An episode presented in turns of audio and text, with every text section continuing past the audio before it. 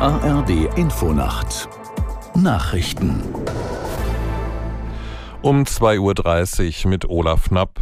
In Duisburg haben Spezialkräfte der Polizei einen Terrorverdächtigen festgenommen. Den Ermittlern lagen laut Medien Hinweise auf einen möglichen Anschlag auf eine pro-israelische Kundgebung vor. Aus der Nachrichtenredaktion Peter Behrendt. Laut Spiegel und Bild handelt es sich bei dem Festgenommenen um einen 29 Jahre alten vorbestraften Islamisten. Ein ausländischer Nachrichtendienst hat demnach die deutschen Ermittler informiert. Den Berichten zufolge fürchteten die Behörden, dass der Verdächtige einen LKW einsetzen könnte, um in eine pro-israelische Veranstaltung zu rasen. Der Mann saß bereits wegen der Unterstützung einer terroristischen Vereinigung im Gefängnis. Er hatte sich 2013 in Syrien dem Islamischen Staat angeschlossen. Bei seiner Rückkehr 2016 wurde er er in Frankfurt verhaftet.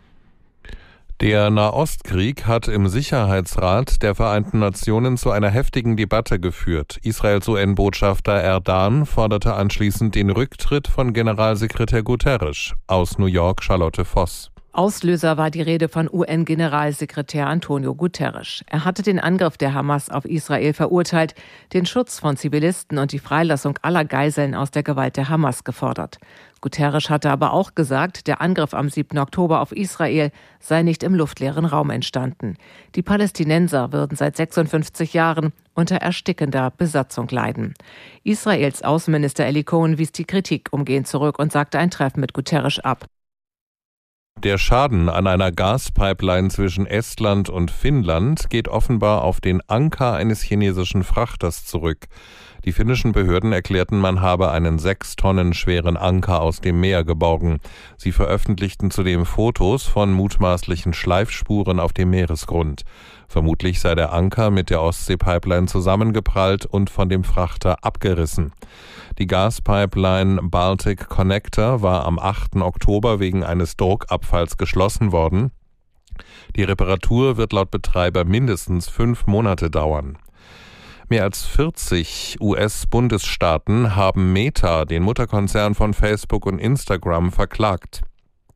Laut Klageschrift machen sie Meta für eine Gesundheitsgefährdung von Kindern und Jugendlichen verantwortlich.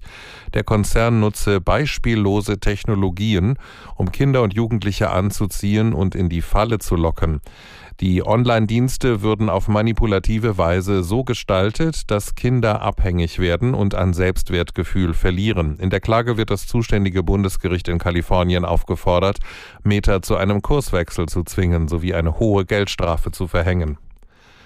Das Wetter in Deutschland. Nachts teils schauerartiger Regen, daneben auch Auflockerungen. Es ist Nebelbildung möglich, Tiefstwerte 10 bis 4 Grad. Am Tage im Südwesten gebietsweise Regen, vom Nordwesten bis in die Mitte Aufheiterungen und länger trocken, Höchstwerte 11 bis 16 Grad. Das waren die Nachrichten.